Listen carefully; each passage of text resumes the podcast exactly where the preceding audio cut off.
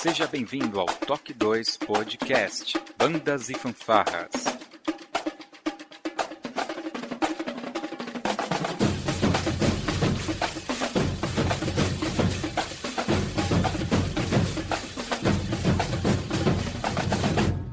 No ritmo da vida, na batida do coração.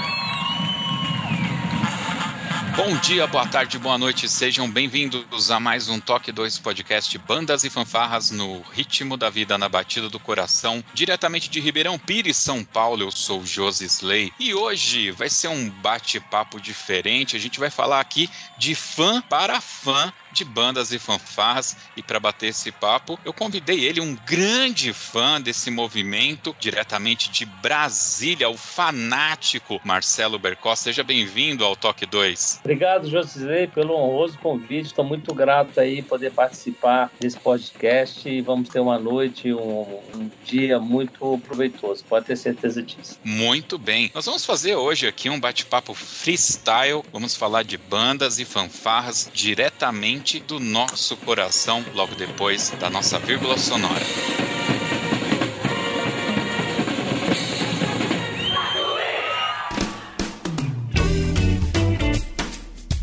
Olá, você está ouvindo o podcast do Toque 2 Bandas e Fanfarras, do site toque2.com.br.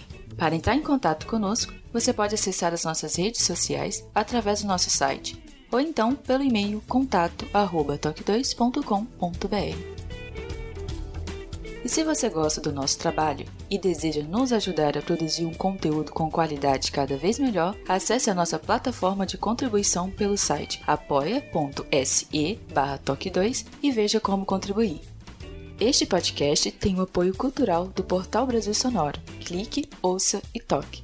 Para ter acesso às partituras, visite o site brasilsonoro.com.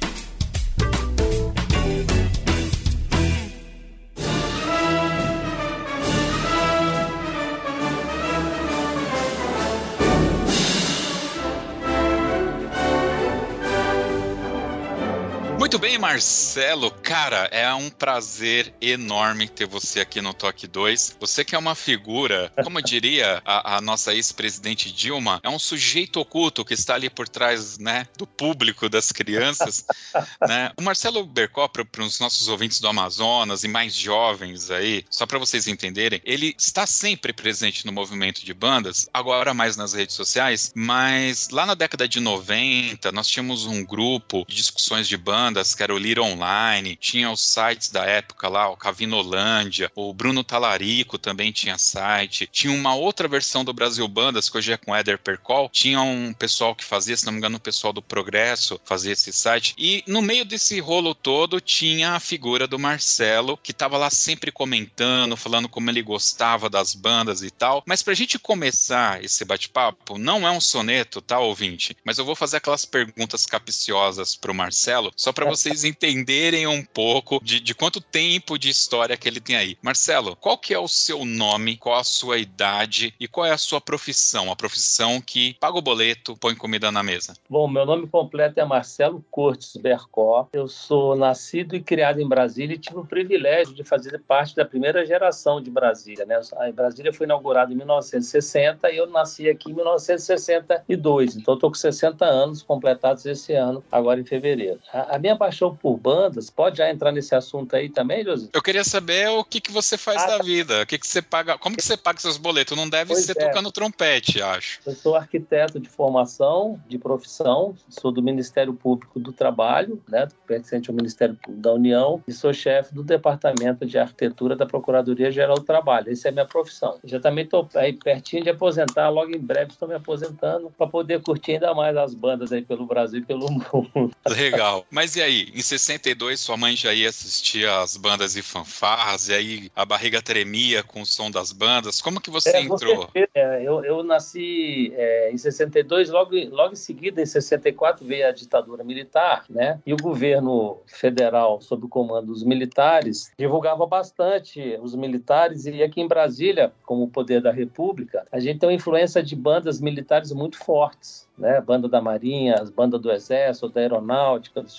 Navais. Então, o que tem de melhor em termos de música e de bandas estão todas aqui em Brasília, né? Bandas escolares e bandas da iniciativa privada mesmo aqui é muito fraco em Brasília. Nós tivemos pouquíssimas bandas nesses, nesses 62 anos de Brasília, mas as bandas militares são muito presentes, muito fortes, e eu tive uma influência muito grande dessas bandas. Então, desde pequenininho que eu acompanhava os desfiles de 7 de setembro, aniversário da cidade e assim sucessivamente, sempre ouvindo muita música. Mas é, um pouco antes mesmo disso, a minha família da minha mãe é da cidade de Goiás, a antiga capital do estado de Goiás, e quando eu ia para lá todas as férias de, de meio de ano e de final de ano, tem uma, tem uma praça até hoje lá na cidade que tinha um coreto, e em cima desse coreto tinha uma banda da Polícia Militar do estado de Goiás que tocava todos os domingos à tarde lá, e eu, eu delirava com isso. Então, assim, desde pequeno fui muito influenciado e sempre fui um grande apaixonado, né? Posteriormente eu descobri que o meu bisavô, o, o avô da minha mãe, ele era coronel do Exército lá em Goiás, na época da capital, e, e simplesmente, pra você ter uma ideia, em 1893 ele foi o fundador da banda da Polícia Militar do Estado de Goiás, que existe até hoje.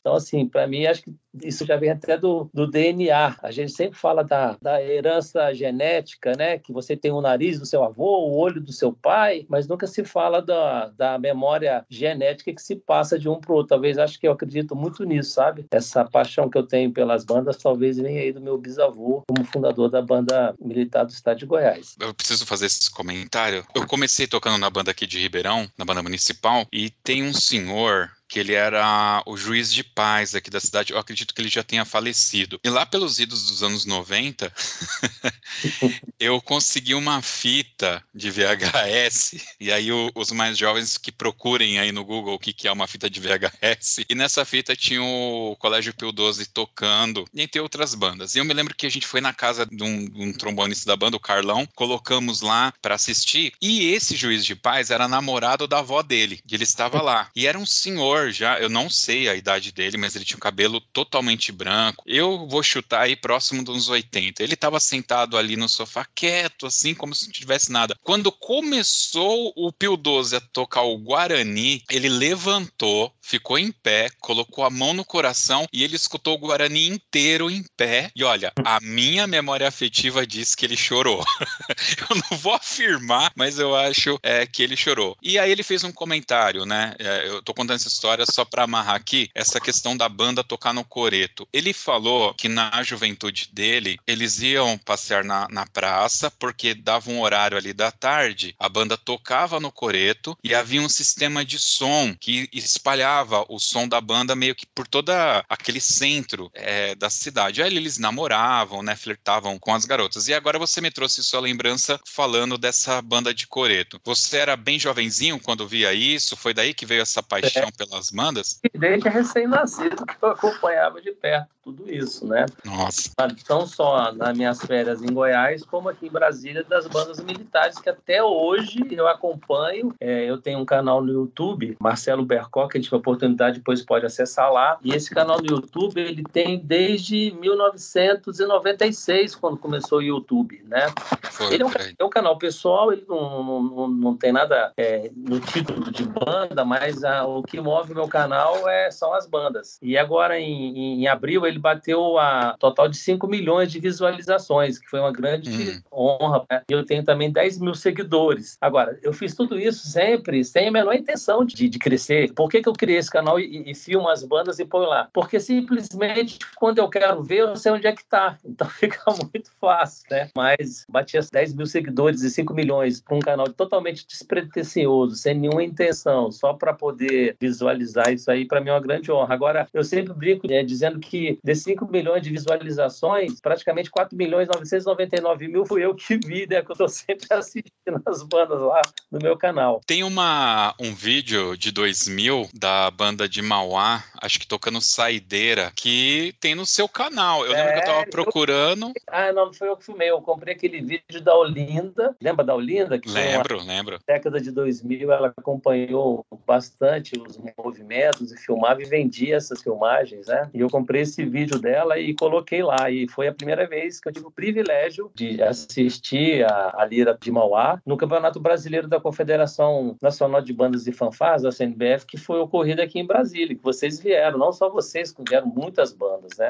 Inclusive, esteve aí competindo. Eu, eu estava nesse campeonato, tá? Eu tava tocando, acho que. Ah, não, acho que ainda tocava trombone. Não, não lembro, pra falar a verdade. E a gente disputou com a Guarda Mirim de São José dos Piais, que eu acho que tem um grande amigo seu lá, o maestro João Carlos Maximiano, né? Então, no ano 2000, nós tivemos a oportunidade de organizar e trazer o Campeonato Brasileiro de Bandas e Fanfarras, organizado pela Confederação Nacional de Bandas e Fanfarras, CNBF, aqui em Brasília. E recebemos aí aproximadamente 30 bandas e fanfarras aqui. E eu tive a, a grande honra disso, de poder escolher na época de ser a Taxê. A Taxê é aquele acompanhante, né, que fica tipo um guia da banda e da banda da Guarda Mirim, que eu tinha visto no ano anterior no Campeonato Brasileiro lá em Goiânia, e eu gostei muito da banda e eu, eu fiquei junto com eles. Então passeamos pela cidade, e alojamento, café da manhã, e fomos pro campeonato e, e outras apresentações que a gente conseguiu fazer aqui em Brasília para eles e fiquei um grande amigo do maestro João Carlos, que está lá até hoje, né, na,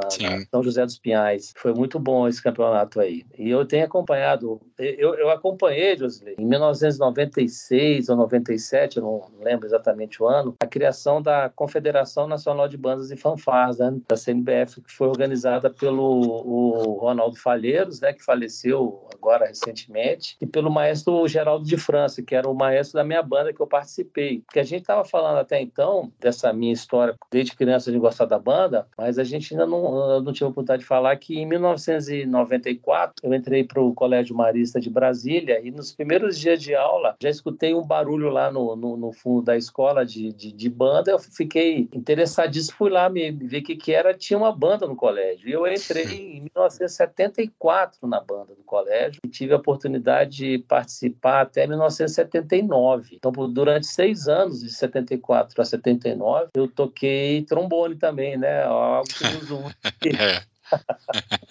E em 1978, um ano antes de deixar a banda, eu tive a oportunidade também de conhecer a minha esposa e nós estamos juntos há 44 anos, de muito amor. E em 1994, as nossas três filhas entraram para o colégio também, e sendo que das três, duas delas foram da banda também, de, da banda Mirim, da banda Marcial, de 1997 até 2005. Então, é, além de, de... E a nossa banda era uma banda muito é, privilegiada, era a banda de colégio Rio, que, que não faltava recurso, e a gente tinha um irmão ali no Moresco, que ele foi fundador em 1939 da banda do Colégio Marista de Ribeirão Preto. Também foi uma banda maravilhosa aí na década de 40, 50, 60, até 70, né? Ela, ela, ela foi extinta no final da década de 80. E o irmão o Lino, ele fazia uma coisa maravilhosa que até hoje a gente nunca esqueceu, que eram os intercâmbios entre as bandas dos colégios maristas. Então, a gente ia, por exemplo, para São Paulo, no Colégio Arquidiocesano, que também tinha uma banda maravilhosa, e a gente ficava hospedado na casa dos alunos lá. E depois eles vinham para Brasília se apresentar aqui e ficavam hospedados na nossa casa. E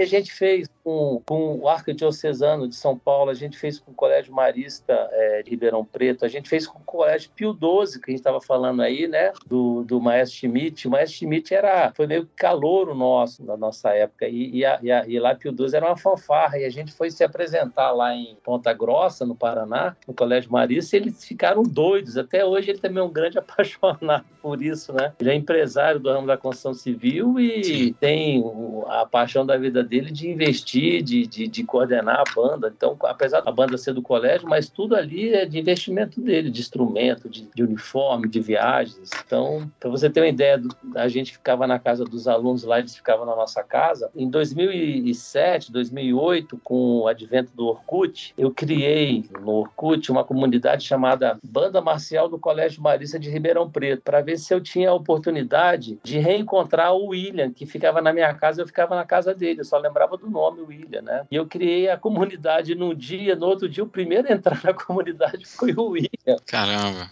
Então, depois de 30 anos, a gente se reencontrou, foi uma coisa maravilhosa. E eu, eu fui a Ribeirão encontrar com eles, e dessa, desse primeiro encontro nosso, a banda de Ribeirão já tinha terminado, eles começaram a se reencontrar também, em função a partir desse, desse nosso encontro, e, e, e recriaram a banda dos ex-alunos, né? A banda do colégio mesmo não vingou. E como ela era de 1939, em 2012, quando foi a, o lançamento da banda dos veteranos lá do, do Marista, tinha músicos que foram praticamente na década de 50, já caí com 70, 80 anos tocando. Isso está lá no meu canal no YouTube. Se pesquisarem lá, Marcelo Bercó, banda Marcelo do Colégio Mais de Ribeirão Preto, vocês vão ver a festa que foi. E era uma banda realmente maravilhosa. E assim também a gente fez com o ARC, né? O, o, hoje, um grande nome aí da, da, do movimento das bandas, o maestro Figideira, né? Que é o Eduardo Stella. Exato. É de intercâmbios que fazia. Ele vinha para Brasília e ficava na casa da gente, e a gente ficava na casa deles lá em São Paulo. Somos amigos até hoje. O outro grande maestro também, o, o maestro Jean, que é mais conhecido como Franguinho aí em São Paulo, também todo mundo do movimento conhece ele.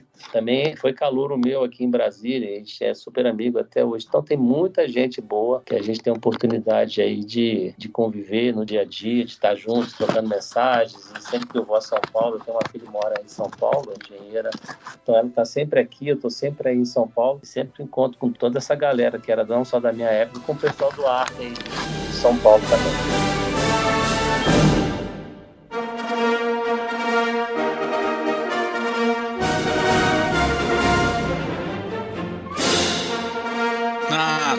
Você tocou, aliás, é, é, interessante, né? Temos podcast aqui com o Schmidt, com o Eduardo Stella e temos com o Antônio Homem Bittencourt, que também é do Marista. Né? Isso, Maris Perão. Ele estava lá nesse lançamento de 2012. Isso, ele está é morando, tá morando aqui em Santos e o campeonato de Santos ele está participando também da, da organização. Esse Santos e até, acho que até hoje tem um campeonato fortíssimo, né? Tem uma história de banda muito forte forte. E nós, quando, na época do Colégio Marista de Brasília, na década de 70, a gente ia todos os campeonatos em Santos. A gente participou de 75 até 79, eu, né, particularmente, é, 75, de todos os campeonatos da, da Avenida São João, lá da, da, da, Record. da Record, né? E, e, se você pesquisar, vocês pesquisarem no YouTube também, é, Avenida São João, Rádio Record, Campeonato de Bandas, há muitos vídeos e muitos áudios desses campeonatos, né? De muitas bandas maravilhosas, assim. Infelizmente, tudo está se acabando, essa cultura, né, vai se terminando, mas o movimento de bandas era uma, muito mais forte do que é hoje. A qualidade musical, talvez, hoje das bandas sejam mais é, profissionais, tudo mais, assim, o engajamento e a quantidade de bandas havia tudo que era escola, tudo todo lugar tinha banda, estava sempre participando de desfiles, né, de, de apresentações em, em festas cívicas. Então era muito forte. A gente viajou muito. Nós tivemos a oportunidade de viajar bastante. A nossa banda, inclusive, depois que eu saí também, ela, é, a banda chegou várias vezes para o exterior, no, na América do Sul, viajou para vários países. Assim. Então a nossa banda existe até hoje. Ela está completando agora esse ano 50 anos e agora em, em agosto nós estamos fazendo uma grande festa de 50 anos da nossa banda. E em 2012, exatos há 10 anos, nós fizemos uma grande festa dos 40 anos e criamos a banda dos veteranos. Tinha 150 ex-alunos de todas as gerações tocando. Isso também está lá no YouTube, no meu canal. Uma festa maravilhosa. 150 ex-alunos tocando e o ginásio do Marista com 3 mil pessoas lotado, todas as gerações. Então, assim, e o sentimento meu era, é, é, é, o sentimento de todas as gerações. Né? Todos ficam bastante emocionados quando, tão, quando se fala de banda. Quando você avisa, a gente tem um grupo no Facebook, vai, vai ter um encontro, vai todo mundo, sabe? A gente tem, às uhum. vezes, houve caso da polícia parar e perguntar se estava tendo alguma, alguma confusão lá. Não, não, é só uns encontros dos amigos. uma pergunta, assim, né? Em termos de. É, você falou aí de qualidade musical e tal. Você, eu, eu, falando da minha época, você vai pegar ali os campeonatos do começo dos anos 90, por exemplo, você pega um colégio paralelo tocando rock, o lutador. É, eu trago assim na memória que a sonoridade era extremamente boa, né? A qualidade, do, as precisões e tudo era muito boa. E ali a gente, percussão era bumbo, caixa e prato. Né? Era rara as exceções ali ali que tinha um tímpano, alguma coisa a mais.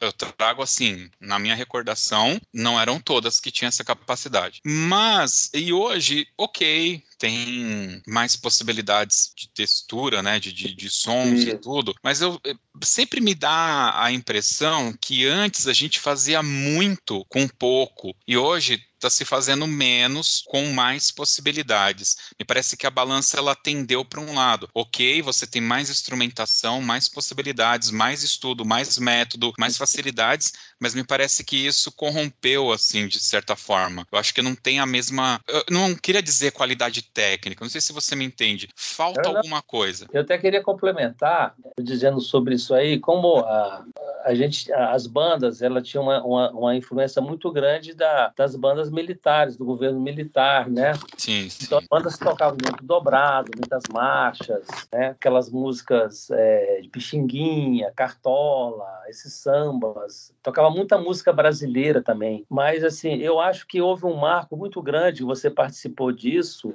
é, no seu tempo de banda, que foi aquele filme é, Drumline, de 2001, 2002, chamado Ritmo Total, né? Esse, esse vídeo tá, assistir tá aí no Netflix, na, na, na, nessas redes sociais. E esse filme, ele foi um grande marco. Eu que acompanhei a banda, acompanhava as bandas nesse período também, vi o, o tanto que ele causou uma grande influência. E as bandas brasileiras que, que tocavam samba, chorinho, né, bolero e por aí vai, das músicas brasileiras, é, eu começou a tocar aquela a batida de percussão, se americanizou muito as bandas. Isso teve uma influência muito grande não só na banda, nas bandas do sul, né, do sudeste. As bandas do norte nem, do nordeste nem tanto. Banda, as bandas do nordeste ainda estão tem algumas que já estão com essa influência, mas elas ainda estão muito puras, né, tocando músicas brasileiras, né? Você acompanhou isso, você você sabe que que foi esse esse filme da influência marcante. A banda Progresso veio um pouco disso aí também dessas bandas americanas, né? Sim, sim. É, eu estive recentemente no Paraná, inclusive foi o maestro João Carlos que me relembrou de você, apesar que eu, eu não quis contrariá-lo naquele momento, mas eu te contei, eu já estava meio que na captura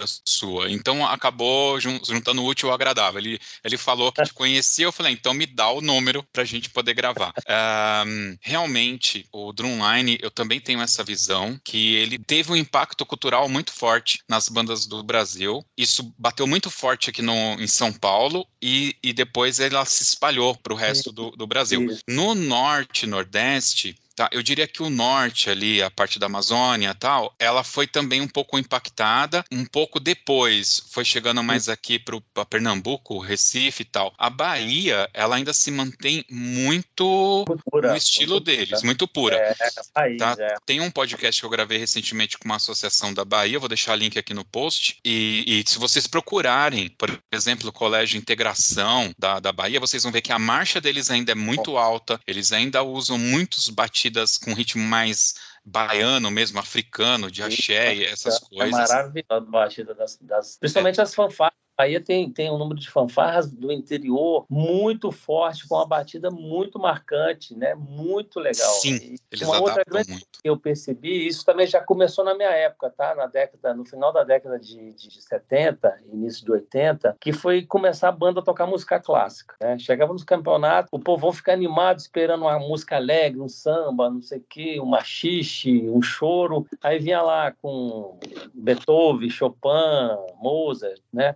E eu acho que isso, isso foi assim, um, não só essas músicas são maravilhosas, mas acho que banda tem que tocar música alegre, tem que tocar música para levantar o astral da, da população, porque é. a gente vê, por exemplo, na, na, na Avenida São João, em São Paulo, desde a década de 50 que começou esses campeonatos, eram lotados, disputadíssimos. O pessoal brigava para estar tá ali, para poder assistir as bandas de perto, né? E hoje não tem mais. Então, eu, eu queria aproveitar justamente esse podcast que a gente está falando de fã para fã. É, eu já tentei entrar nesse tema com alguns maestros, mas eles acabam colocando muito a visão deles como competidores. Né? Isso, né? não é. Exato. Então, eu entendo que havia uma competição em que algum momento, inclusive eu, alguns já me citaram muito o nome do maestro Gabriel Ferreira, que era de Itacoaxetuba, que ele teria e... sido um dos primeiros a chegar com música clássica. Eu ainda não consegui gravar com ele, né? Mas ele teria sido um dos primeiros a, a, a fazer esse, essa mudança de repertório. Você estava lá, você viu isso acontecer. O que, que, que as bandas tocavam antes,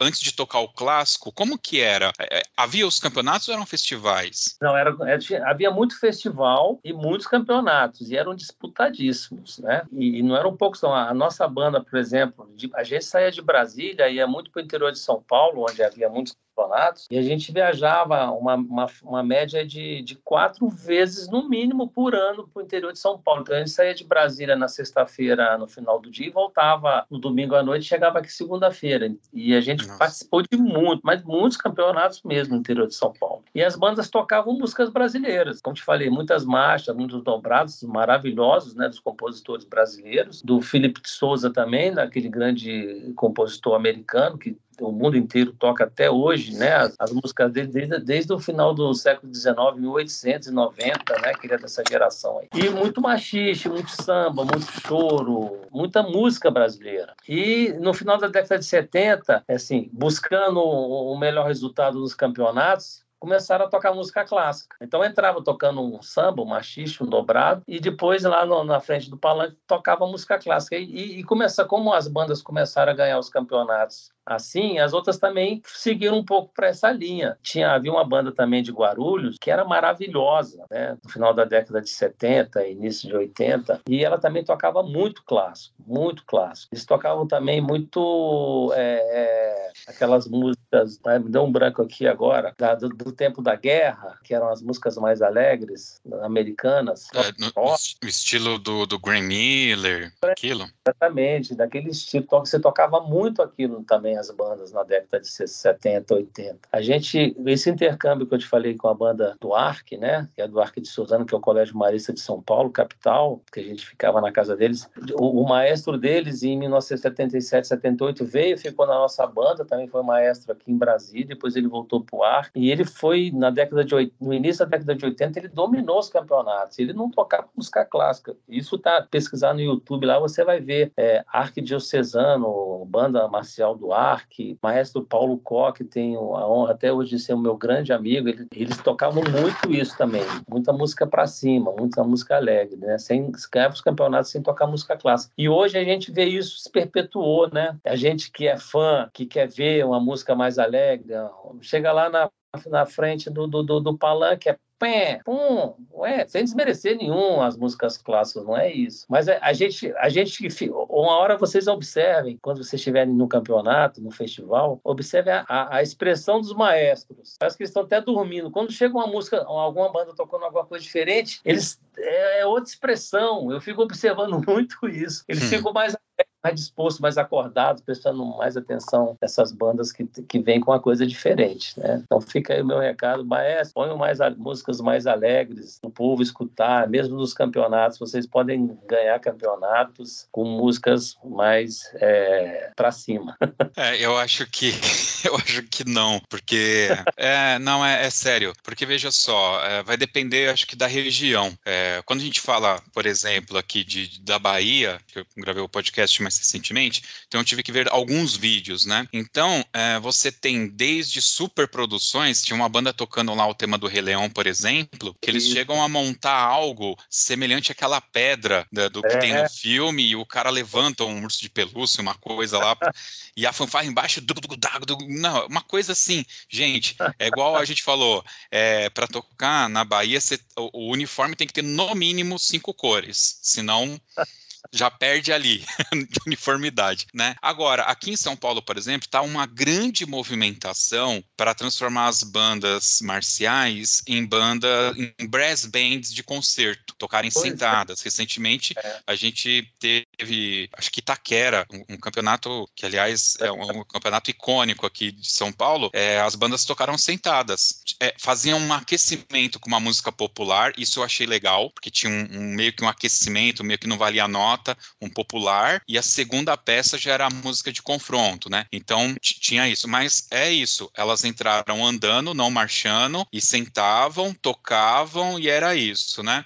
É, então é. tá perdendo essa movimentação. Então, enquanto, enquanto Bahia, Norte, Nordeste, a coisa tá evoluindo para espetáculo, com muito público e tal, aqui a gente está investindo na parte técnica, que Isso. incontestavelmente, para quem gosta, eu particularmente gosto. Isso, não, não, não, não, não acontece de forma alguma. A qualidade musical, o tanto que evoluiu, como a gente disse agora há pouco sobre isso. Mas eu, como fã né, de banda e é. sessentão, eu ainda tenho uma influência muito grande das bandas de marcha. Então, quero ver marchando. Tanto é que a, a, minha geração e as gerações que seguiram a mim, sempre que a gente encontra da minha banda do Colégio Marcial, da banda marcial do Colégio Marista de Brasília, a gente sempre fala: quero marchar, vamos marchar, vamos tocar mais. A gente fica marchando, ninguém fica sentadinho, querendo tocar.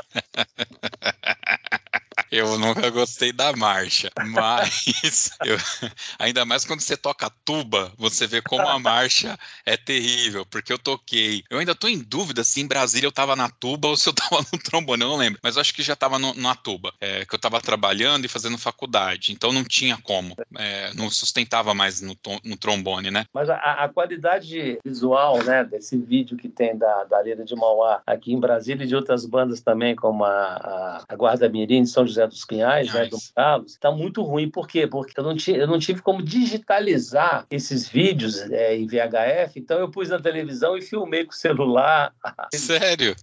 e postei lá no YouTube. Então, assim, a qualidade, mas a, eu tenho o original de boa, uma hora ainda vou pegar isso, vou fazer uma digitalizar bonitinho, isso vai ficar com qualidade maravilhosa. Eu, eu tive a oportunidade de entrevistar, entre, eu não chamo isso aqui de entrevista, é um bate-papo com a Olinda, né? Antes é, dela deixar o, o, o meio.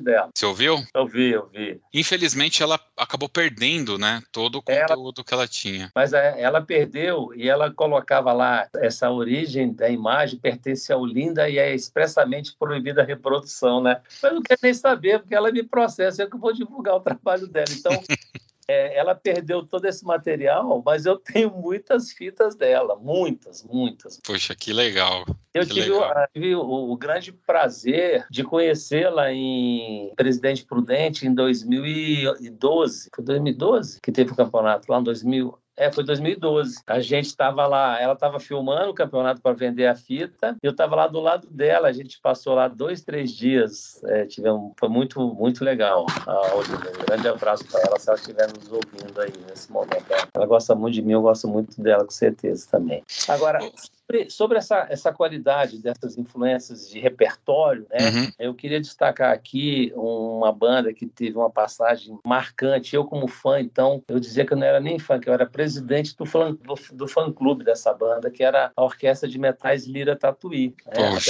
Apesar de ter o nome Orquestra de Metais Lira Tatuí, é uma banda marcial. Sim. E até os clássicos que eles tocavam eram clássicos para cima, com batida, né? E sem essa influência americanizada, né? Eles, eles até usavam o estilo de, de batida de bumbo, de, de quadritons, de caixa, mas assim sempre com a batida brasileira adaptada nesse. E tem muitos vídeos deles no meu, no meu canal e tem quatro vídeos no canal da Orquestra de Metais Lira Tatuí que foi gravado lá na Sala São Paulo. Que banda quais foram as pouquíssimas bandas que tiveram o privilégio de tocar na Sala São Paulo e ter essas imagens de, de, de altíssima qualidade. Uma delas é a banda é, de Mauá também, né? E, e tem é, esses quatro vídeos da... Não sei se você já teve a oportunidade de ver, quem, quem estiver nos ouvindo aí, pesquisem no YouTube, Orquestra de Metais Lira Tatuí, é, Sala São Paulo. É simplesmente de arrepiar a molecada de 7 a 17 anos, botando para quebrar, tô como, como músico profissional, sensacional. E eu deixo um grande abraço aqui para meus amigos, para o maestro Adalto Soares e para Silva Zambonino Soares, que é a esposa dele, que foram o, o grande fundador dessa orquestra, né, que ela durou mais ou menos de 2001 até 2000 2003, 2004, infelizmente acabou. E hoje o maestro Adalto e a maestrina Silvia estão morando em, no Rio Grande do Norte, aí na, na cidade de Natal, onde estão dando, é, são professores da universidade, estão com um projeto musical também muito, muito legal. Eu me lembro quando eu esbarrei nesse vídeo, tava procurando alguma coisa, esbarrei nesse vídeo, aí eu falei, ah, vou ouvir só uma música. Quando eu vi, eu já tinha assistido o vídeo inteiro. Aquele Moment of Morricone, Morricone. de arrepiar. Sensacional aquilo ali, sensacional. Interpretação belíssima. É. Como eles faziam muitas evoluções, né, no palco e na tempo estavam em movimento, o molecada era obrigada a guardar a pauta da música, né? Eles decoravam a música, não tinha Sim. como ter partitura. E, e, eles, não sei se você sabe, é, nós trouxemos eles seis vezes aqui em Brasília. Nossa. É, e eles tiveram a, a, a oportunidade de, de ir duas vezes para a Europa. Eles foram em 2009, 2010 para a Holanda, para a Alemanha e para a Espanha. Então, assim, inesquecível, né? E é um projeto, era um projeto para tirar a, a, as crianças de risco social da periferia de Tatuí, né? E é aquelas crianças que nunca tinham, teriam oportunidade é, de sair de Tatuí, de andar de ônibus, de viajar de avião, de, de ir em um shopping, andar de escada rolante. Quando eles vieram aqui em Brasília, muitos deles era a primeira vez que estavam andando em escada rolante, de ir ao McDonald's. Eles, eles apresentaram aqui para o presidente da República, independente de quem fosse o presidente, qual partido, Sim. a polarização, infelizmente, que o Brasil se criou, independente de quem é, é o presidente da República. Né? Então, assim, foi uma grande honra para eles e, e para mim também ter essa oportunidade de trazê-los. Até sobre isso também, é, no desfile de 7 de setembro em Brasília, por ser a capital do Brasil, é um desfile cívico-militar. Na parte militar, todos os governos dão muita pompa, né? O próprio Exército Brasileiro, a Marinha Aeronáutica enfatizo muito a grande oportunidade de, de colocar isso na rua, mas é, quem abre o, o, desfile são a parte civil. E a professora Marisa, com quem eu deixo um grande abraço também, Marisa de Oliveira, que é aqui de Brasília, foi também ativamente é, fundadora da Confederação Nacional de Bandas e Fanfarras, da CNBF, é muito minha amiga, mora aqui e a gente se conheceu na época da banda do Colégio Marista de Brasília. Eu como aluno e ela como mãe de aluno. E durante muitos e muitos anos ela foi, a gente chamava de tia da banda, né? Aqueles pais que davam apoio, todo o apoio técnico é, de uniforme, de organização de excursões, de viagem, de campeonato, deixando o maestro praticamente só por conta de ensaiar mesmo a parte técnica e musical da banda. E a professora Marisa, ela é da, do Conselho Federal de Educação e da, foi professora há muitos anos também, da Secretaria de Educação do Distrito Federal, e ela organizou essa, essa parte civil desses desfiles. Então, todo ano ela me ligava, Marcelo, que banda que nós vamos trazer hoje? Ah, vamos ligar, vamos trazer a banda. Então, a gente trouxe várias vezes a, a, a Lira de Mauá, trouxemos o Liceu Noroeste de Bauru, lá do Maestro Adalberto, que da década de 70, de 80, 90, foi uma grande banda, até soube agora que infelizmente a banda acabou lá, o Colégio Noroeste encerrou as suas atividades e consequentemente acabou a banda também. Não, eu não sabia disso. É, trouxemos também a, o Marisa é, Pio 12, lá do Schmidt, veio duas vezes tocar aqui com, com, com a gente. O Colégio Semadip de Goiânia, que é um projeto social do Colégio Marista também, na periferia de Goiânia, veio também tocar. Então, assim, tivemos muita oportunidade de trazer muita, várias e várias vezes eu, eu cheguei a tratar com o Marinho sobre essa possibilidade de trazer a própria Lira, mas acabou não dando certo. E infelizmente com essa pandemia agora, aquele movimento das bandas que já estavam meio difícil, né? É, agora fica bastante complicado.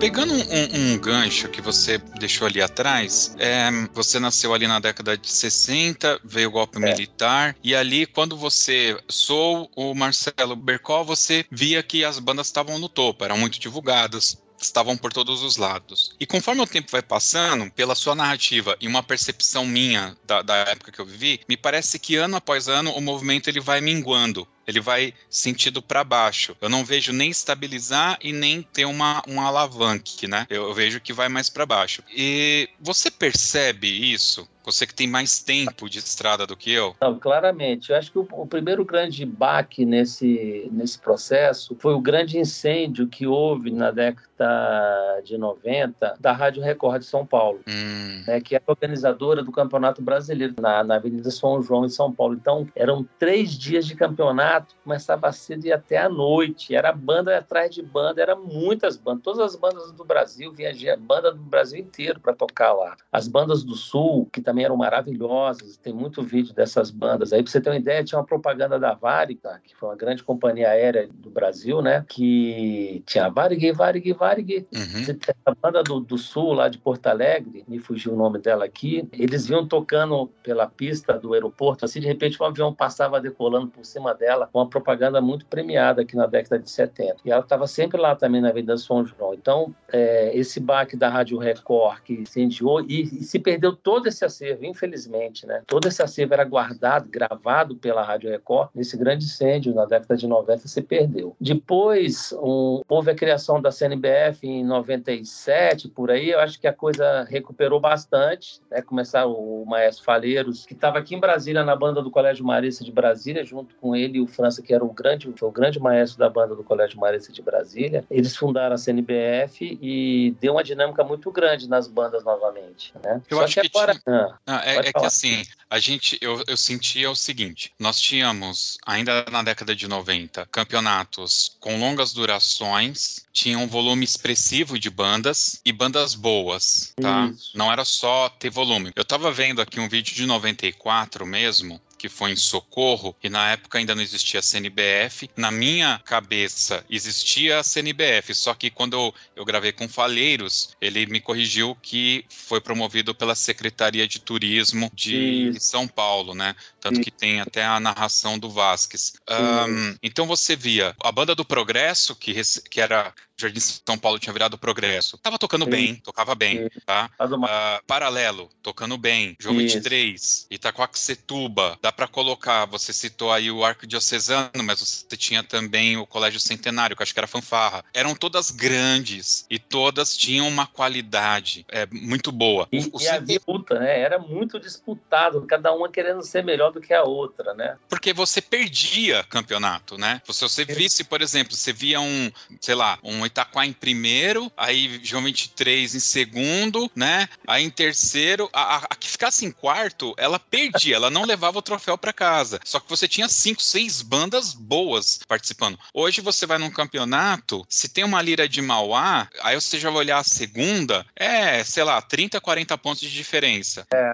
você, entendeu? Você vai colocar uma Atibaia, aí você vê a segunda colocada, 30 pontos de diferença. Você começa a ter poucas bandas boas indo em campeonatos pontuais, porque hoje tá caro ir num campeonato. Isso né? E aí é onde eu, eu, eu te falo, uh, eu acho que a gente perdeu, e, e, outra, hein? Salva Atibaia, que tem os seus 150 componentes aí, as Isso, bandas tem o quê? 40 componentes, as maiores? Pois é, você viu, até sobre isso também, o maestro Rogério, né, que é lá de Atibaia, deve ter oportunidade de conhecê-lo, né? Rogério ele também, ele também é originário da banda do Arco de Diocesano de São Paulo, dessa geração que vinha para cá e que a gente ficava na casa deles, junto lá da, da geração do, do Eduardo Estela do Frigideira. Hoje lá Foi. em Atibaia tá o Felipe Ibrahim e o Chinaglia. O Felipe Ibrahim, inclusive, o pai dele foi um dos fundadores da banda. Então ele meio que deu continuidade. O Rogério passou um tempo lá, é, voltou para Famuta, Aí recentemente ele saiu da Famuta e eu esqueci o nome, então não vou tentar arriscar quem é que está regendo a Famuta. É, eu tenho no meu canal do YouTube vídeos que eu filmei de Atibaia, naqueles campeonatos que havia ali no ginásio do Corinthians, das campeãs de 2010. É, torneio do, das campeãs, algo do tipo. É, tem até um, um, vídeo muito marcante no meu canal que eu adoro assistir, que é do maestro Frigideira, o Iassis, né? Que ele, quando ele saiu do João 23, ele montou o Iassis, que era Instituto... É, Eduardo Stella. Stella né? E, e, ele estava regendo a, a, banda, e a banda era um, um, mix assim, de todos aqueles que ficaram órfãos de outras bandas que foram acabando e foram acolhidos pelo Iassis, que também era uma coisa do João 23. Né? Ele vai regendo a banda e ele vai se enchendo de emoção, porque a banda estava tocando maravilhosamente. E, e, ele começa a chorar e reger e chorar. Eu estava filmando, quando eu vi que ele estava chorando, eu comecei, eu foquei nele assim, fiquei focando nele, e ele com o olho cheio de lágrimas. Quando acabou, foi assim, um aplauso maravilhoso lá no ginásio do Corinthians em 2010. Então, esse vídeo, quem quiser assistir, pesquisa lá no meu canal no YouTube, IASIS, é Instituto, eu não lembro, como é que era? Instituto... É, é Instituto IACES é, mesmo, né? Instituto Eduardo Stella, né? Que era o, o nome Stella, dela. É. É. Esse lance que você falou do seu canal, né? Que você sobe para ver. Eu tenho uma conta no YouTube que vira e mexe eu subo alguma coisa lá por causa exatamente isso. Tanto que eu tenho muito vídeo ocultado que não aparece, porque eu subi para eu não perder, né? São dois vídeos da banda Lira, já tenho acho que bem uns 10 anos esses vídeos, fazendo Isso. bem o estilo Drum Corps, né? Com aquela Isso. movimentação. Pô. É. Tá lá no, no, meu canal. Um vídeo da Lira de Mauá de, de 2008 em Sorocaba, que é o vídeo mais é, que tem maior número de visualizações da Lira. O meu canal tá perto de um milhão de, de, de visualizações. Nossa. Esse vídeo também eu, eu comprei lá, acho que foi da Olinda, se eu não me engano. É um e, que tá tocando o Star Wars? E, não, não, não é esse não. Não lembro qual é o nome da música. É um, uma música da entrada, depois toca alguns clássicos e sai também não, não lembro assim, o nome da, mas está lá no meu canal, tá, é só pesquisar lá. Vila de Mauá, Sorocaba 2008, e tem o de 2009 também, que está lá bem disponível, vocês vão visualizar maravilhoso, vale muito a pena isso aí. Agora, eu, eu tive o, o, a infelicidade felicidade, né? Eu falo em felicidade porque nós, como fã, que, e, e, também eu tive a oportunidade de, com recurso próprio, né, com meu dinheiro, de acompanhar, de viajar sempre para os campeonatos brasileiros aí, é, por São Paulo, por Goiânia, muitos por Nordeste também, que foram os últimos, né, que o, depois da, da saída do Faleiros da Confederação, que eu acho que foi um grande baque também, o maestro Rivaldo, que era de, de Sergipe, assumiu a confederação, já foi um grande baque nisso aí, já foi um de e em 2008, teve o grande campeonato da, da, da Confederação Brasileira em Recife. É, a Lira de Mauá não foi, mas eu estava lá filmando. 8 ou 18? 18, 2018. 18, sim. É, e, e depois de 2018, é, assim que terminou o campeonato, foi um grande racha, grande racha na confederação e criaram a liga, né? A liga de banda. Então, é, é, o que eu sempre falo, Josilei. Eu fico muito triste, porque assim, as poucas pessoas que a gente vê que, que são apaixonadas, como nós, né? E tem uma, uma leva de gente aí muito grande, é, vive brigando, em vez de estar unida para um crescimento, não, são poucos e vivem em pé de guerra. E você vê, mas brigando por quê? Porque não tem dinheiro. Porque se fosse futebol, que os caras brigam, mas estão rachando de ganhar dinheiro, era uma grande coisa, né? até justificar, mas não, brigando por vaidade, entendeu? Assim, em vez de se unir para o movimento estar tá maior, cada vez melhor, não, ficou só brigando, brigando, brigando, brigando. Então, em 2018, eu infelizmente presenciei muito claramente isso, e tanto é que em 2009 houve dois campeonatos brasileiros, um da Liga e um da CNBF, os dois esvaziados. No mesmo dia, inclusive, né? No mesmo dia inclusive no interior do interior, uma coisa totalmente sem expressão, né? Aí veio a pandemia em 2020, 2021 e agora que as coisas estão voltando, com certeza vai voltar com um baque muito grande, né? Nós tivemos falecimento nesse período do maestro Rivaldo, que era o presidente da Confederação Brasileira, e, de, e agora também um outro grande baque, que foi o falecimento do maestro Ivanilson, né? Ivanilson lá. É, Valdenilson. Valdenilson. Foi, assim, uma lástima. Tem um, um vídeo que eu gosto muito do, do Montanha, né? Que é de São Paulo, como é que é o nome Sim. dele?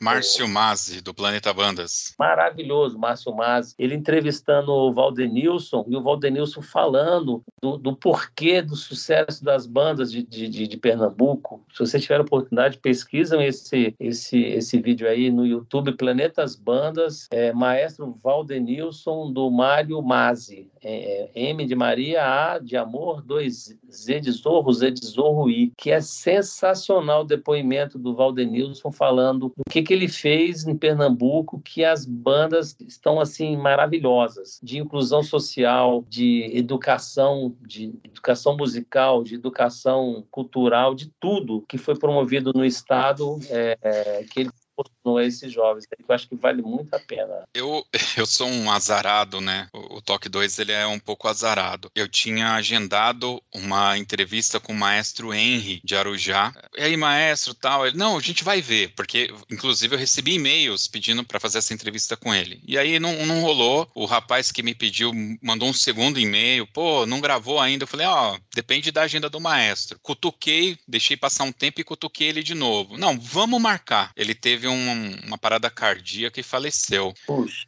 É, aí então eu não consegui. Tava a mesma coisa com o chocolate, que é aquele instrutor, de, muito ah, conhecido é. por instru, instrução de marcha. É, eu confesso que eu não tinha muito contato pessoal com ele, então eu conheço ele mais assim pelo João 23, que ele estava sempre lá gritando com o pessoal, né? E, e é eu cheguei a ver ele na avenida num retorno, acho que do Bilac, com a regência da maestrina Cristina Kaiser. Ele de cadeira de rodas estava lá 2003, 2003, Vila Santa Isabel aqui em São Paulo e tal. E aí eu consegui o contato do filho dele. Ah, vou falar com meu pai e tudo, só que ele tá internado. Deixa ele sair do hospital. Assim que ele saiu do hospital, eu liguei pro filho dele de novo. Pô, ele saiu do hospital. Tá bem, tá bem. Vamos dar uma semana para ver se ele estabiliza. E aí eu ligo de novo. Beleza, beleza pau, morreu. E por último foi o Valdenilson. Teve uma, uma convenção aqui da Ocifaban. Eu, eu não vou, normalmente eu não vou, porque eu, eu acho que eles estão tratando ali de coisas das associações, né?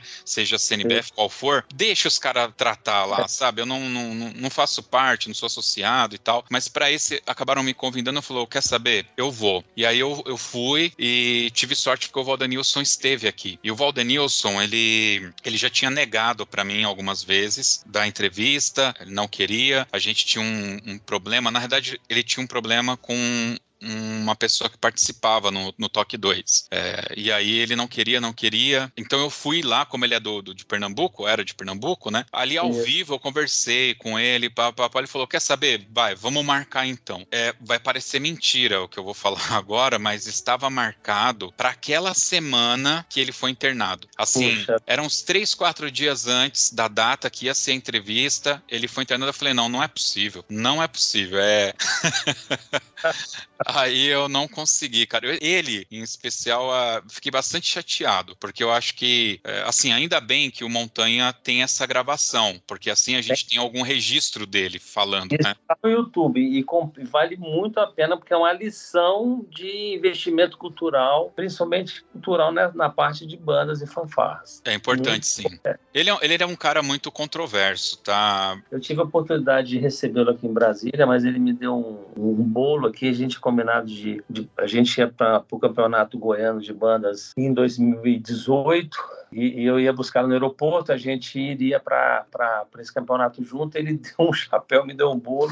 Nunca me deu muita moral, não, sabe? É, então. É, mas, assim, é, mas eu conheço a importância dele. É, é, isso que eu ia falar. Independente dessa parte, tá? Eu sei que muita gente eventualmente, ah, mas ele já fez isso, ele já. Beleza. Passa a régua e vamos pegar o que ele fez de bom.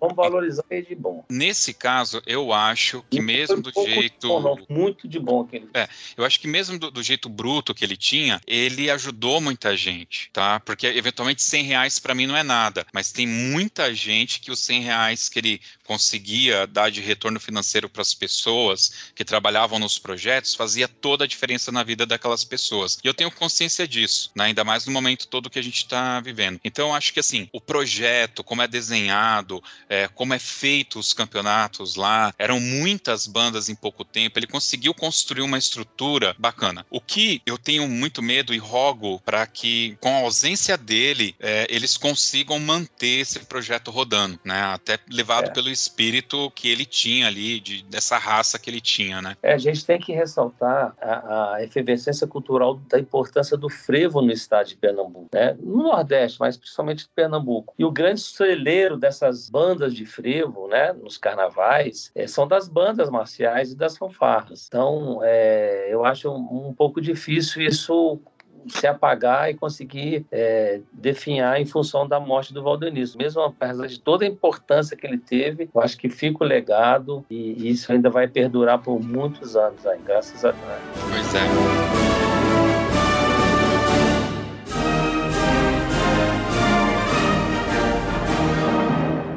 Agora, tem um, algum momento da sua jornada que foi um momento único para você? Aquele momento que, quando você pensa banda, fanfarra, vem na sua cabeça sempre aquela lembrança? Tem, tem. Tem alguns grandes momentos. O principal dele foi quando eu conheci a minha esposa, né? A banda, né? A gente a namorar uh, no retorno de uma viagem do Rio de Janeiro. A gente foi, foi para o Rio se apresentar no Colégio São José do Rio em abril de na virada de abril para maio de 1978. E, na via, e no retorno dessa viagem eu comecei a namorar com a minha esposa. E a gente, como eu te falei lá no começo, nós estamos 44 anos e, e a gente comemora essa data de namoro muito mais do que o próprio casamento. E a gente sempre vai em maio, já há mais de 40 anos também, a gente sempre vai em maio para o Rio de Janeiro comemorar a, a nossa data. Tivemos lá então, a, a, esse, esse grande amor, né? E mesmo porque nossas filhas depois também foram da, da, da banda. E a banda existe até hoje, a gente está sempre lá no colégio. Então, mas assim, os momentos marcantes eram os campeonatos brasileiros, quando a gente tem a oportunidade de, de, de, de ser campeão na nossa categoria infanto-juvenil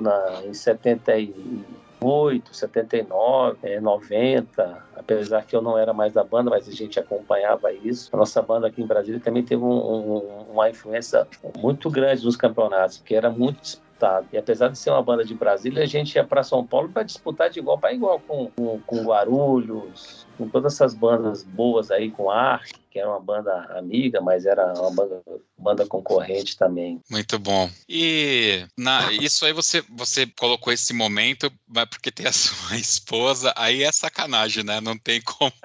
Ainda bem. A minha mãe, minha mãe fala que, eu, que a minha esposa, né, não é minha esposa, é minha amante, porque a minha esposa mesmo é a banda, né? minha mãe. E ela só que ela fala isso séria e com raiva, assim. Acho que ela não aguenta. Toda adolescência, o banda, banda banda, banda, banda, ela deve ter enchido um pouco o saco da velha. Mas tirando isso, né? Tem aquele momento musical que foi legal, algum campeonato, um ah. concurso, assim? É, todos os momentos. A gente, em 1997, eu já como pai de aluno do Colégio Marista e a banda estava no auge ainda, eu fui convidado pela diretoria do colégio, eu e minha esposa, como pai de aluno, a organização dos 25 anos da banda do Colégio Marista de Brasília. É, ela tem uma história muito maior do que isso, mas era como fanfarra e, e o pessoal sempre comemora como banda, não como fanfarra, que vem desde a década de 60. E a gente fez essa organização e começamos a, a ligar para o pessoal da nossa geração e então, de 97 até hoje, a gente sempre fez grandes encontros, cada vez com mais e mais e mais e mais gente, vendo gente do exterior, do Brasil inteiro. Como eu falei lá no começo, a gente colotou 3 mil pessoas dentro do ginásio, 150 músicos tocando de todas as gerações, e a emoção é a mesma. Não interessa qual a geração, é, o que nos une é a banda. Esse fato da, da da gente viajar, né? Acho que banda que não viaja não, não vai para frente, né? Todo, todo mundo tá naquela bagunça. E a impressão que a gente tinha era o seguinte: se a gente não, não fizesse aquela barra da viagem da banda naquele final de semana, o mundo ia se acabar e a gente nunca mais ia fazer nada. Então era. E o grande legal desses encontros é que as histórias são as mesmas. Aquele negócio de passar pasta de dente no cabelo de um, goiabada no cabelo de outro, amarrar, amarrar o tênis na cadeira do ônibus, prender o calouro no banheiro do ônibus, essas coisas que todo mundo fazia, né? As, as lembranças que a gente tem são as mesmas, mas o, o, o grande lance é que cada um tem a sua versão da história. Então a gente ri como se fosse a primeira vez e é muito divertido, sabe? É muito divertido mesmo.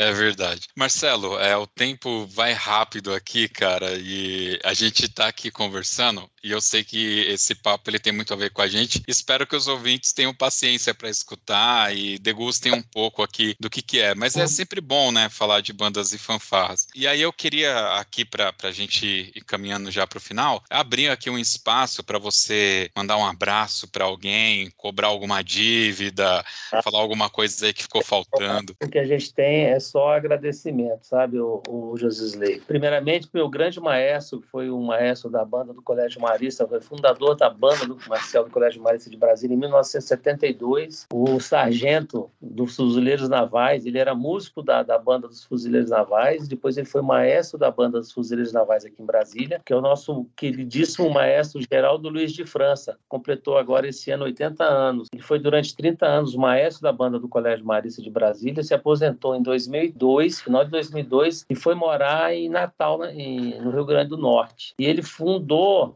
em 2003, 2004, uma outra banda lá, num projeto social chamada Filarmônica Rei Magos. É uma banda musical, né? Com, com as paletas. E na cidade de Parnamirim, que faz parte da grande Natal, e a banda tá botando para quebrar lá, sabe? Excelente. Então fica aqui meu grande abraço para o maestro Geraldo Luiz de França, o maestro França. Outro grande maestro também, que foi o maestro Paulo Có, a gente falou muito dele, que foi o maestro da banda do Arquidiocesano, depois ele foi de Brasília, do Maris de Brasília, depois ele voltou para o Arque, ele casou com a baliza da, da, da banda do Arque, a dupla cidadania, ele foi para os Estados Unidos e passou 30 anos nos Estados Unidos trabalhando lá como cidadão, inclusive cidadão americano, e ele veio para o encontro nosso, desses nossos encontros que eu te falei, dos ex-alunos, e o casamento dele lá nos Estados Unidos já não estava bem, ele reencontrou uma namoradinha dele, que era da nossa banda aqui, que era aluna da banda, ele como maestro, e se reencontraram e hoje estão casados, vivendo um grande amor também. Ele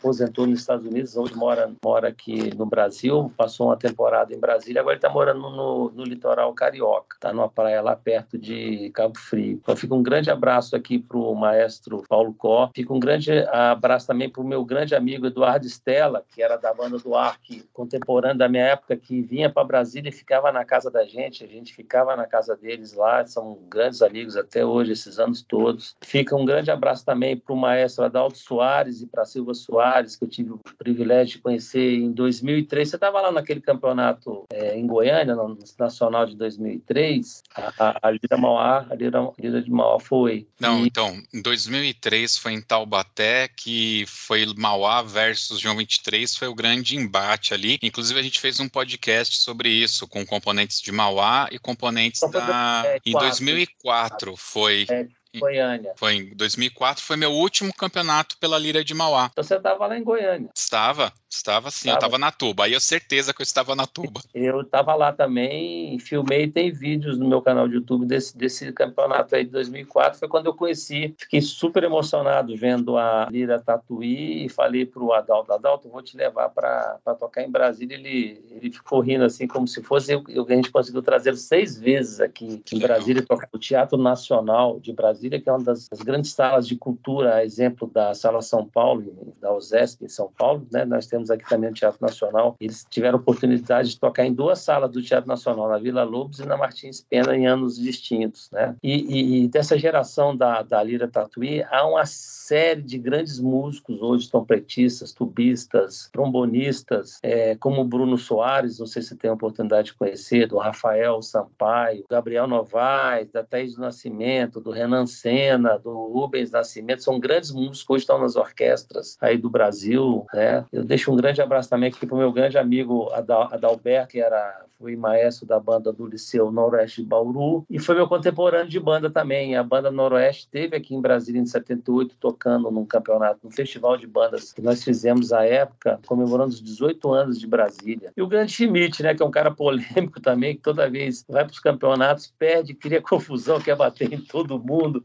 diz que foi injustiçado, mas não deixa de ser uma grande banda. Então, e um, o mais especial ainda, fica para o maestro João Carlos Maximiano, lá de São José dos Pinhais, da, da que Tete indicou que eu falasse com ele. A gente também está sempre trocando mensagens, se falando. E em 2018, agora no, no último campeonato da Confederação Nacional de Bandas e Fanfarras, que foi em Recife, tive o privilégio de ficar lá no, no mesmo hotel dele e ficamos durante quatro dias, é, almoçando, jantando e assistindo ao campeonato juntos, e foi maravilhoso. Então, é, João Carlos, fica aqui meu abraço para você. E a professora Marisa Oliveira, que sempre teve um papel dentro da Confederação Brasileira de Bandas e Fanfarras, um papel assim muito de bastidor, de articulação no Ministério da Educação, no governo federal, no governo do Distrito Federal. Foi sempre foi um ponto de equilíbrio, de pacificação muito grande da Confederação. Fica também outro cara que foi muito polêmico, o maestro Faleiro, que foi fundador da Confederação e nos deixou, infelizmente, acho que em 2021, né? 2020. No... Sim, acho que foi 2021. É. Vai fazer um ano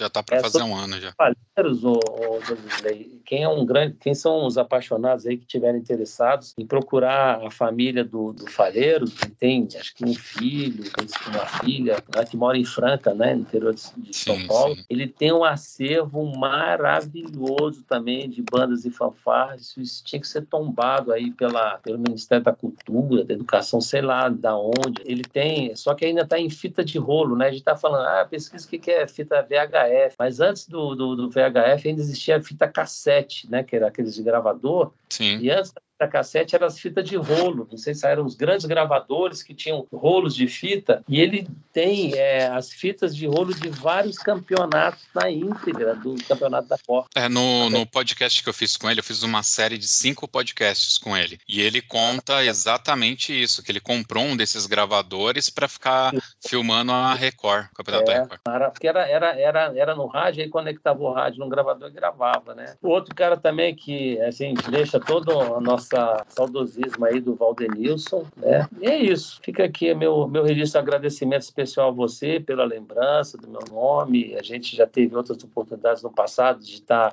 trocando. Uma vez a gente, vocês organizaram a rifa lá da Lira Mauá também, né? acho que era de uma televisão para juntar recursos. Eu não lembro exatamente o que, que era, porque eu também tive uma participação lá, comprei um, um bingo, não lembro exatamente o que, que era, foi muito legal. Muito bem, pessoal, conversei aqui com o Marcelo Bebercó com que o O, né? É, descreve eu, diferente. E de bola, E de elefante, R de Romeu, Q de queijo, O. Isso. Quem quiser é, manter contato comigo, assista meus vídeos lá no, no YouTube, faça um comentário que eu acompanho todos os comentários. Legal. Se quiser filmar aí, eu estou à disposição de todos vocês. Quem quiser também, a gente vê a possibilidade de trazer as bandas para desfilar agora, que essa pandemia acabando, as coisas voltando. Quem tiver interesse em trazer as bandas para fazer uma excursão em Brasília e participar do desfile de 7 de setembro, vamos amadurecer essa ideia aí. Né? Nós já trouxemos várias bandas e vamos trazer mais. Estamos à disposição de todos vocês aí pelo Brasil, o que a gente puder fazer, é, não simplesmente pela banda, né? O,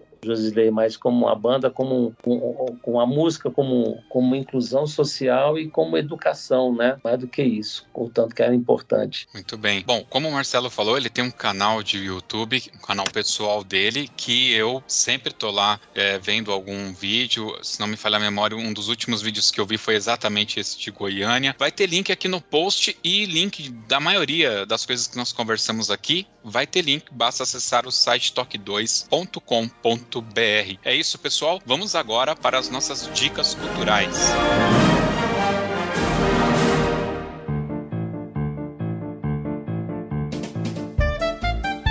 Muito bem, meus queridos, as dicas culturais é aquele momento onde os participantes dão uma dica aí de um filme, de uma série, de um livro, de um sabor de pizza, horas, bolas, por que não? Vale qualquer coisa aqui. E caso o Marcelo ainda não esteja preparado, eu vou dar aqui a minha dica, que é a seguinte: é, vocês sabem que eu gosto muito de cinema, gosto muito de séries, e eu vou repetir aqui uma dica na realidade, vou dar duas dicas, aliás. Uma delas é repetida, que é um canal chamado Delanogari Críticas. É, o Delanogari, né, ele é um crítico de cinema, e eu já disse isso para vocês aí nas redes sociais, quem está no, no nosso grupo lá da confraria, eu vivo falando isso. Ele tem uma visão política, a visão política dele está muito clara, só que ele não fica falando de política no canal dele. Eu acompanho ele aí há muito tempo, e ele faz as críticas críticas, nunca citando nada de política, de minorias, nada. E ele é um cara extremamente polido. Para vocês terem uma ideia, ele é um dos votantes para o Oscar, tá? Esse cara ele é muito bom. Eu tenho gostado muito das críticas que ele faz. E na semana que nós estamos gravando esse podcast, ele fez uma sequência de vídeos falando sobre o filme Corra, depois o Us ou Nós, né? E recentemente o filme que está no cinema ainda, o Nope, é, que aqui no Brasil saiu como Não, Não Olhe, que não é aquele da Netflix, Não Olhe Para Cima, tá? É outro. Os três do Jordan Peele e, cara, o Jordan Peele ele é fantástico, então fica aqui minha dica, o canal de críticas do Delanogari, vai ter link aqui no post para você. E a minha segunda dica, ainda na linha é, de cinema, na realidade de séries, é uma série da HBO Max que eu comecei a assistir, porque sim, eu entrei lá, fiquei procurando séries antigas da HBO e achei essa série que é ali do começo dos anos 2000, chamada The Wire, que em português ficou A Escuta, que eu acredito que seja a tradução literal. É uma série muito interessante para nós brasileiros, porque ela vai narrar um grupo de policiais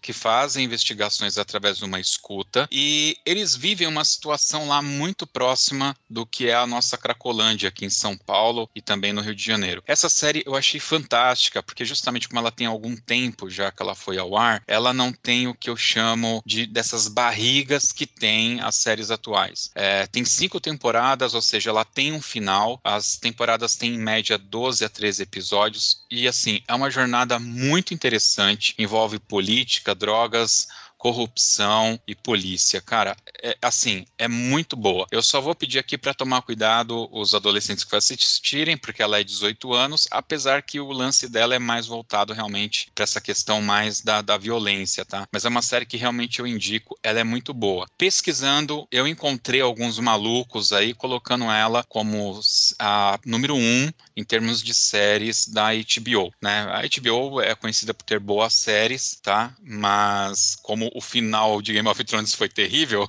talvez The Wire realmente seja a número um. É isso, essas são as minhas dicas, vai ter link aqui no post. Marcelo, fica à vontade para dar suas dicas. Já que nós estamos de dica, eu vou deixar uma dica minha também, é, de um filme que foi Oscar de melhor filme estrangeiro de 1975 na academia, é, chamado Dersu Uzala. É um filme russo que conta a história de amizade de dois cidadãos é, russos, que é simplesmente maravilhoso, uma lição de que, que é uma amizade, de que, que é o amor de dois amigos, que vale muito a pena. Então fica aí, Dersu, com D de o Salah. Esse filme está hoje no YouTube e tem também aí no Netflix. Acho que compensa assistir. É um filme de quase quatro horas, sendo que nas duas primeiras horas o filme parece que está acabando, você vai ficando assim, ah, eu quero mais, quero mais, e o filme não acaba e continua por mais duas horas, que é maravilhoso. Foi um dos melhores filmes estrangeiros de todos os tempos que foi vencedor de Oscar. Então fica essa dica para vocês também. Beleza, é isso? É isso. Eu deixo um grande abraço para você. Obrigado aí pelo prestígio, tá? Ah, mas ainda não acabou. E fã para fã. Mas ainda não acabou. Ah, não. não, a gente vai agora para o Toca na Pista.